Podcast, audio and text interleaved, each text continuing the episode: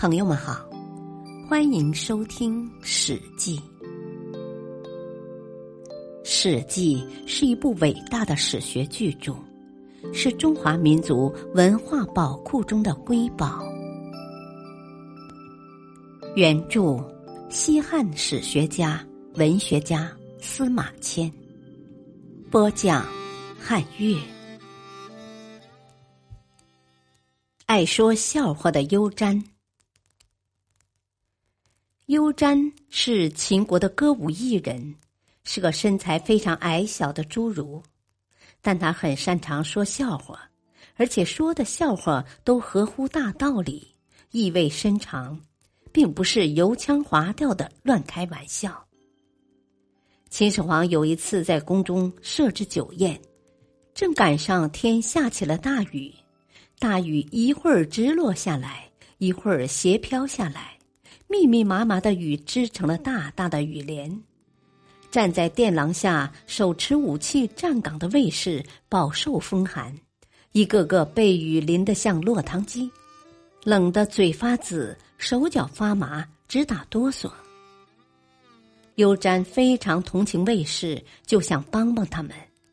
他问那些卫士：“你们想要休息吗？”卫士们都说：“啊，当然想啊。”优瞻说：“那好，你们等着，待会儿如果我叫你们，你们要赶快答应我。”过了一会儿，宫殿上大臣们开始向秦始皇敬酒，高呼万岁。秦始皇和大臣们尽情的畅饮着。这时，优瞻悄悄的走进栏杆。大声喊道：“我站岗的卫士们！”卫士们一起高声答道：“哎！”喊声打断了宫殿上的欢笑声。秦始皇和大臣们都放下了酒气，回过头来静静的听着。只听得优瞻对卫士们说：“你们听着，你们虽然长得高大，但有什么用处呢？”只能站在外面淋雨受冻。我虽然长得矮小，却有幸在宫殿里避雨休息。他说话的声音很高，故意让秦始皇听见。听了优瞻的笑话，大臣们面面相觑，秦始皇也觉得有点不是滋味儿。他想。卫士们全都站在风雨中受冻，也怪可怜的。时间长了会冻出病来的。于是他下令将站岗的卫士减少了一半，让他们轮流休息。卫士们都从心眼里感激优瞻帮了他们的忙。秦始皇曾经计划扩建狩猎的林园，东到函谷关。西到雍县和陈仓，纵横百里，占用耕地无数。秦始皇想借此显示国威，同时供自己游玩享乐。优瞻听到秦始皇的打算后，在一旁大声的称赞道：“好啊，好！这是一个多么有气势的计划呀！没有比这更好的计划了。”等林园扩建后，多放些飞禽走兽在里面，多派些人去驯服它们，多用些珍奇饲料去喂养它们，把全国的兵马粮草都用到这里面也值得了。假如敌人从东面来侵犯，马上放出麋鹿用脚顶，放出兔子用嘴咬。放出猎鹰用爪抓，就足够抵御敌人了。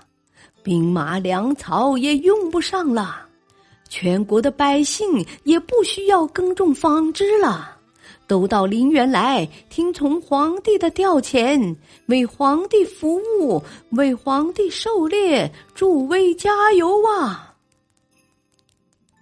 优瞻的这些话说的秦始皇哭笑不得。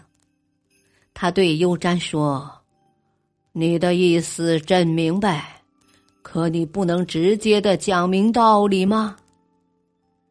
幽瞻说：“啊，只要皇帝明白臣的用意，怎么说话不是一样的吗？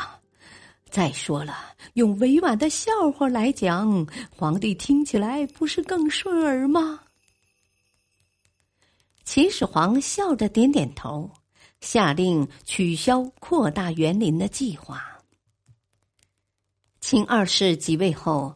突发奇想，要用油漆来涂刷都城的城墙。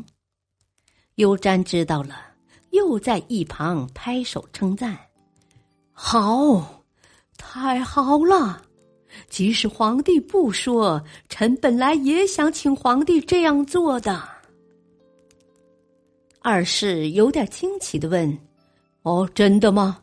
说给我听听看。”幽瞻仍然一本正经的说：“尽管油漆偌大的城墙劳民伤财，会给百姓带来愁苦，会耗费大量的财力物力，但是很美呀！油漆过的城墙气势宏伟，华丽无比呀！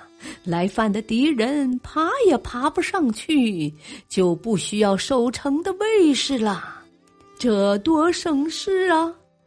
要想完成这件事，倒是很容易。不过难的是要在城墙上方修一栋高大宽敞的房子，遮住太阳光，让油漆阴干。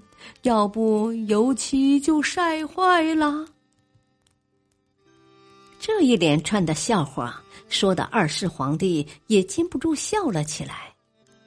他明白优瞻是用笑话劝阻自己，因而就取消了油漆城墙的计划。